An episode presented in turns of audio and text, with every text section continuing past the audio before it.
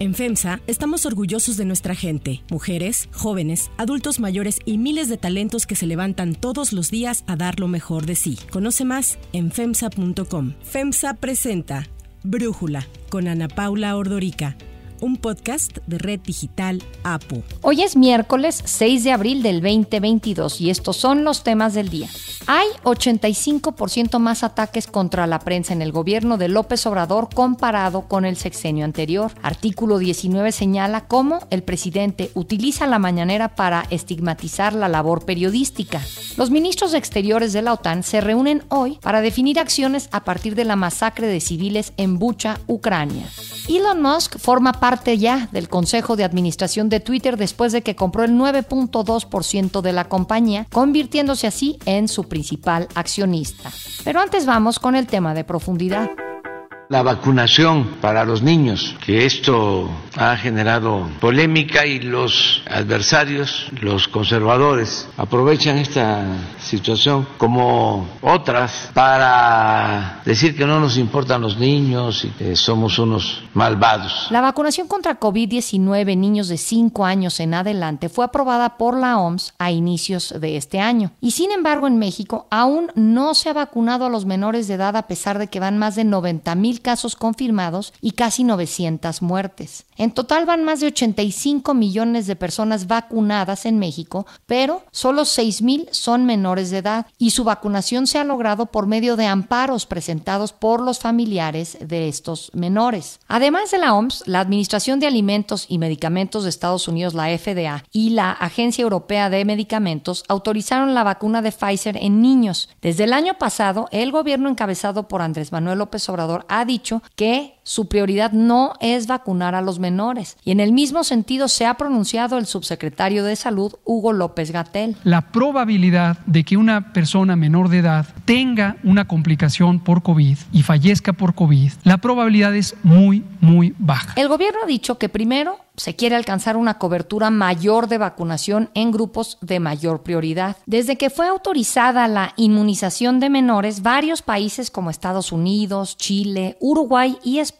iniciaron la vacunación pediátrica. En México, Cofepris aprobó desde junio del 2021 la aplicación de vacuna Pfizer en niños de 15 a 17 años y a niños de 12 a 17 años con comorbilidades. La Secretaría de Salud niega que no se tome en cuenta la seguridad de los menores de edad. Así, lo ha dicho el subsecretario López Gatel. Nos quieren hacer aparecer como que somos Herodes casi, que no queremos a los niñas y niños. Eso es absurdo, eso no tiene ningún sentido. La COFEPRIS aprobó la vacuna de Pfizer para menores de 5 a 11 años el pasado 3 de marzo. Esta vacunación en menores implica aplicar 10 microgramos en lugar de los 30 con los que se vacuna a personas mayores de 12 años y se recomienda aplicar la dosis de refuerzo tres semanas después de la primera dosis. Se esperaba que esta información tan importante se difundiera, así como el plan de vacunación, pero a más de un mes aún no ha sucedido. De hecho, en la conferencia mañanera del 8 de marzo, el subsecretario omitió dar información sobre la vacunación a menores de 5 a 11 años y solo habló de la vacunación en adolescentes. 53% ya en adolescentes de 14 a 17 años de edad, lo que hace un promedio nacional de 87% para todo este grupo de edad desde los 14 años. Tuvo que filtrarse la información por medio de la Coordinadora General Jurídica y Consultiva de la COFEPRIS, Mónica Telles, en donde responde a una petición relacionada a un amparo para la aplicación de la vacuna Pfizer de niños de 5 años en adelante, y ahí informa que la institución ya había emitido la autorización para su uso. Después de la filtración, la abogada Alma Franco, quien fue la encargada de promover el amparo, lo confirmó a Pamela Cerdeira. Informan que desde el 3 de marzo de este año está autorizada la vacuna de la Pfizer BioNTech con dos dosis de 10 microgramos para los menores de 5 años en adelante. Ayer, las autoridades de salud pediátricas publicaron un comunicado en el que afirman que la vacunación de niños de 5 años en adelante es segura con las vacunas Pfizer y Moderna que la OMS ya aprobó. Aseguran que se debe inmunizar a este sector porque es igual de susceptible de contraer COVID, contagiarlo y tener secuelas. Vacunar a los menores, informaron en el comunicado, generaría menos casos de infección, menor riesgo de contagios, ayuda a disminuir el riesgo de nuevas variantes, menos personas afectadas de gravedad o muerte y que el regreso a clases sea más seguro. Por estas razones, hacen un llamado a las autoridades para aplicar esquemas completos de vacunación contra COVID en población pediátrica. Las instituciones que firmaron el documento son la Asociación Mexicana de Pediatría, la Confederación Nacional de Pediatría de México, la Academia Mexicana de Pediatría, la Asociación Mexicana de Infectología Pediátrica y la Sociedad Mexicana de Trasplantes. El análisis. Para profundizar más en el tema, le agradezco al doctor Andreu Comas, profesor investigador de la Universidad Autónoma de San Luis Potosí e integrante del Consorcio Mexicano de Vigilancia Genómica, platicar con nosotros. Andreu, habríamos tarde para la vacunación de menores en México. Yo vi un tuit tuyo que decías, vamos cuando menos siete meses tarde. ¿Cómo afecta esto la evolución de la pandemia en México? Afecta y afecta de manera importante en el sentido que al no vacunar a los niños estamos permitiendo que por un lado siga creciendo la pandemia. Tenemos un 30% de los mexicanos que equivaldría, por ejemplo, al tamaño de la población de, de, Canadá sin vacunación. También esto nos está permitiendo, nos puede permitir que el virus evolucione y se pueda generar alguna variante que pueda escapar a la inmunidad ya obtenida por la vacuna o por infecciones previas. Está retrasando la recuperación económica, social, educativa de nuestro país y sobre todo los niños, pero sobre todo tenemos niños que están falleciendo, que están hospitalizando y que están desarrollando COVID largo porque hay una vacuna disponible y que no se les está aplicando. ¿Por qué nos tardamos tanto, Andreu? En lo personal creo que es, un, es una cuestión ideológica de este gobierno. ¿Por qué? Porque desde que llegó este nuevo gobierno se han comprado menos vacunas. Hoy tenemos escasez de vacuna contra tuberculosis, papiloma humano, tétano, difteria, tosferina, hepatitis B, sarampión, paperas y rubiola. Ya no tenemos las semanas ni las jornadas nacionales de vacunación. No tenemos estancias infantiles, guarderías, escuelas de tiempo completo, medicamentos para el cáncer infantil. No tenemos estos albergues para mujeres violentadas y sus familias. Entonces aquí no es solo el problema de por qué no quieren vacunar contra el COVID. Esto va más allá y esto nos está generando un retraso y una inequidad por ejemplo, en salud de manera importante. Entre los que pueden ir a un servicio de salud privado y a los que no, me imagino que a eso te refieres, además de, pues, eh, con el resto del mundo. Claro, por supuesto. De hecho, recientemente un artículo publicado por Arancha eh, Colchero eh, demuestra ella en Salud Pública de que gran parte de la atención de esta pandemia se ha dado en medios privados y gran parte de los que se atendieron en medios privados eran derechohabientes, por ejemplo, del IMSS. ¿Por qué? Porque ha habido un desabasto generalizado, ha habido una mala atención de la pandemia. Y hoy la cereza en el pastel de esta mala atención a la pandemia es la negativa rutinaria de querer vacunar a los niños. Y digo que vamos siete meses tarde porque hace por lo menos siete meses sabíamos que era seguro y necesario vacunar a los niños. Así como también vamos como siete, ocho meses tarde en, en que se inició las terceras dosis y que se ha hecho muy mala estrategia de las terceras dosis. ahora también tenemos lo de los niños y esto está violando los derechos de la niñez y de la infancia. Ahora, me llama mucho la atención que Cofepris haya aprobado la vacuna Pfizer para menores y que un mes después no se hubiera anunciado sino hasta que se filtró la información. ¿Va en el mismo sentido de lo que nos acabas de decir? ¿Es un tema antivacunas del subsecretario de salud? Claro, porque mira, no le quedaba de otra a Cofepris, porque se ve que Pfizer sometió la aprobación y se ve que Cofepris fue chicaneando, fue este, dilatando lo más posible en los tiempos oficiales tomar la decisión. Y cuando ya no pude extender el tiempo de tomar la decisión, solo quedaba dos opciones, o autorizarla o no autorizarla. Si no la autorizaba, tenía que justificar por qué no la autorizaba. Iba a ser el primer país del mundo, una agencia reguladora de, pone de primer nivel como tercero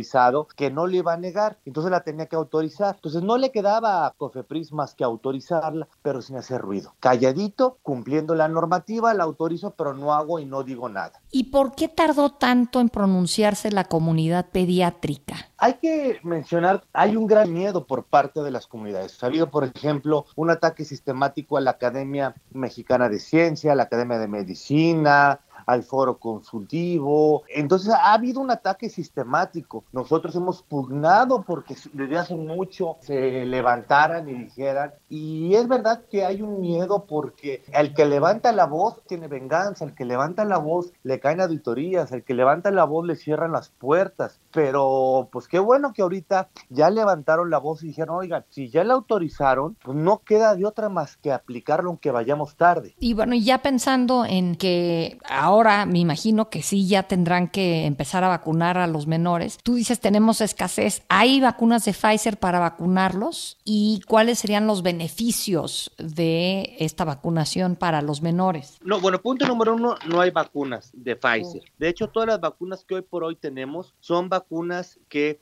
o sobraron del año pasado o son vacunas que han llegado a través del mecanismo COVAX. Punto número uno. Punto número dos, hoy los que han ganado amparo, la respuesta es que bueno que ganaste el amparo, pero no hay vacunas. México tiene que comprar las vacunas, así de sencillo. México, de hecho, por eso hizo esta tan mala esquema de terceras dosis, de mezclar cosas que ni siquiera están estudiadas, porque decidió no comprar vacunas. Entonces, ahora la cosa es obligar legalmente al gobierno a comprar vacunas, porque algo muy chistoso que para este programa de presupuesto de la Federación de Egresos de este año se incrementó el presupuesto en vacunación en 1100%, pero no tenemos ni vacunas para niños, ni tenemos el resto de las vacunas. Entonces, ¿para qué le incrementan el presupuesto del programa si no van a comprar las vacunas? Sí, totalmente. Y luego tú hablabas de el COVID largo. A mí me parece verdaderamente preocupante que los menores en México se estén desprotegidos ante esta enfermedad. Entiendo que hay un 25% de probabilidad de que los menores desarrollen COVID largo. Preguntarte si podemos confirmar ese número y, o sea, qué significa el COVID largo en menores. Bueno, ahorita sabemos que en adultos está entre el 20 y 30%. De los últimos artículos que vi, hablaba entre 15 y 7%. El 15% es muchísimo y son secuelas que van a afectar su desarrollo neurológico, pulmonar, cardiológico, renal, intelectual, social, que les van a generar discapacidades, que va a generar un gasto de bolsillo porque aparte nuestro gobierno no tiene mecanismos de rehabilitación. Entonces lo que no se vale es tener niños que les quede una esperanza de vida de 60, 70, 80 años con alguna discapacidad por una enfermedad por, por vacunación. De hecho, como lo dice el desplegado de todas las sociedades pediátricas, es que el COVID es la principal causa de muerte infantil por una enfermedad prevenible por vacunación. Entonces, esto sí está jugando en contra no solo del desarrollo de los niños, esto va en contra del desarrollo del país, porque si estos niños, por ejemplo, van a tener déficit de atención, trastornos de sueño, trastornos de memoria, depresión, ansiedad, ¿cómo van a ser productivos dentro de unos años? Andreu Comas, muchísimas gracias por darnos tu análisis y platicar con nosotros. Si te gusta escuchar Brújula, te invitamos a que te suscribas en tu aplicación favorita o que descargues la aplicación Apo Digital. Es totalmente gratis y si te suscribes será más fácil para ti escucharnos. Además, nos puedes dejar un comentario o calificar el podcast para que sigamos creciendo y mejorando para ti. Hay otras noticias para tomar en cuenta. 1. Periodistas. Artículo 19 presentó su más reciente informe anual sobre libertad de expresión, acceso a la información y respeto de derechos humanos en México, en el que se señala que el año pasado hubo 7 homicidios y un total de 644 ataques en contra de la prensa vinculados al ejercicio periodístico, lo que resulta en promedio en un periodista agredido por su trabajo cada 14 horas. Hay una diferencia fundamental. Estos no son crímenes de Estado. A diferencia de lo que ha señalado reiteradamente el presidente Andrés Manuel López Obrador, artículo 19 refiere que de estos ataques el Estado estuvo involucrado en dos de cada cinco agresiones. Los temas más vinculados a la violencia contra periodistas fueron la corrupción y la política. En los tres años de gobierno del presidente López Obrador ya son casi 2.000 ataques contra la prensa, entre los cuales se encuentran 30 asesinatos de periodistas y dos desapariciones. López Obrador utiliza su conferencia matutina para estigmatizar la labor periodística. Esto señala artículo 19 y dice que es a través de la desinformación oficial el mecanismo empleado para anular cualquier otro discurso que se le oponga a través de dichos y datos difíciles de confirmar. Destaca el caso lamentable de la sección quién es quién en las mentiras. El informe también menciona la discrecionalidad del gasto de publicidad oficial, a pesar de que el presidente dice que en su gobierno ya no hay pagos a medios de comunicación. Un gobierno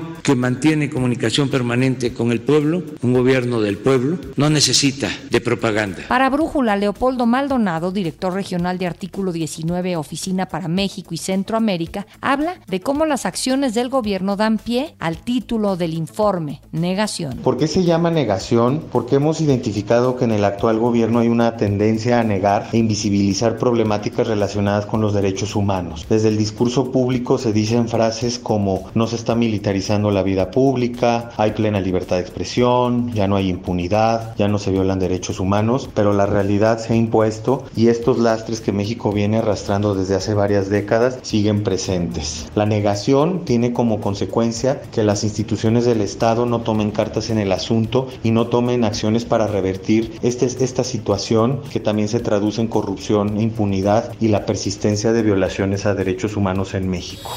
2. Ucrania. Los ministros exteriores de la OTAN abordarán hoy la situación en Ucrania en la primera reunión de los aliados desde que se conoció la masacre de civiles en Bucha, en las afueras de Kiev. Esta matanza, en la que se han encontrado más de 400 cadáveres de civiles ejecutados por las tropas rusas en el momento de su retirada de la zona, ha generado indignación en el mundo. Así habló de ello el secretario general de la OTAN, Jens Stoltenberg. This is unbearable brutality that Europe El jefe de la diplomacia rusa, Sergei Lavrov, dijo ayer que las acusaciones de lo ocurrido en Bucha eran una provocación para hacer fracasar las negociaciones entre Kiev y Moscú. Por su parte, el presidente de Ucrania, Volodymyr Zelensky, dijo al Consejo de Seguridad de la ONU que la rendición de cuentas debe de ser inevitable para Rusia e invitó a periodistas de todo el mundo a viajar a Bucha para ver con sus propios ojos lo ocurrido y así evitar la propaganda rusa que busca desmentir que ellos tuvieron algo que ver con ello. Tras mostrar un video de los cuerpos quemados, ensangrentados y mutilados, incluyendo niños, en Irpin, en Dimerka, Mariupol y Bucha, Zelensky cuestionó el valor de los 15 miembros del Consejo de Seguridad de la ONU que no han podido tomar ninguna medida sobre la invasión eh, rusa de Ucrania, que inició desde el 24 de febrero, y todo porque Moscú tiene poder de veto junto con Estados Unidos, Francia, Gran Bretaña y China. It's time to transform the system, the United Nations. 3. Elon Musk. El empresario Elon Musk se integró a partir de ayer al Consejo de Administración de Twitter un día después de anunciar su entrada en el capital del grupo. El director general de la red social, Parag Agrawal, informó que Musk, director general de Tesla y SpaceX, se integró al equipo directivo de Twitter después de que compró el 9.2% de la compañía, convirtiéndose así en el principal accionista. Musk tiene 80.5 millones de seguidores en Twitter. Ha criticado varias veces a la plataforma por no cumplir con estándares para garantizar la libertad de expresión. Para Brújula, Fernando Santillanes, especialista en temas de tecnología, nos habla sobre el interés de Musk de sumarse a Twitter más allá de lo económico. Esto no es simplemente una decisión de negocios. Elon Musk desde hace algunas semanas había criticado a Twitter diciendo que hacía falta más libertad de expresión. Incluso puso una encuesta en línea en la cual le preguntaba a las personas si debería incluso de abrir una nueva red social con mayor libertad de expresión. Ahora, Elon Musk, siendo el accionista mayoritario de Twitter, también estará en la mesa de directores. Parag Agrawal, el CEO de Twitter, dijo que estará Elon Musk en esta mesa y de alguna forma tendrá decisión en lo que se convertirá Twitter en el futuro. No se sabe cuáles serán los cambios que Elon Musk querrá implementar en la red social fundada por Jack Dorsey, pero sin duda va a ser una decisión que podría cambiar la cara de esta red social para siempre. A veces un empresario no tiene la capacidad de decidir sobre una red social tan importante en términos editoriales, por llamarle de alguna forma, como Twitter, pero Elon Musk decidió que en vez de crear una red social, mejor compraba Twitter y la cambiaba desde dentro. Tras conocerse el anuncio, las acciones de Twitter subieron más del 27%, por lo que varios empresarios bromearon en la red social que estaban listos para que Musk invirtiera en sus empresas. Por cierto que ayer publicó Forbes su lista de billonarios en la que Elon Musk aparece como el hombre más rico del mundo con una fortuna de 219 mil millones de dólares. Jeff Bezos, el fundador de Amazon, quedó en el segundo sitio. El francés Bernard Arnault de Louis Vuitton quedó en tercero y Bill Gates de Microsoft en cuarto. Yo soy Ana Paula Ordorica. Brújula lo produce Batsheva Faitelson. En la redacción, Airam Narváez. En la coordinación y redacción, Christopher Chimal. Y en la edición, Omar Lozano. Los esperamos mañana con la información más importante del día. Oxo, Farmacias ISA, Cruz Verde, Oxo Gas, Coca-Cola FEMSA, Invera, Torrey y PTM son algunas de las muchas empresas que crean más de 245 mil empleos tan solo en México y generan valor como parte de FEMSA. FEMSA presentó Brújula con Ana Paula Ordorica, un podcast de Red Digital APO.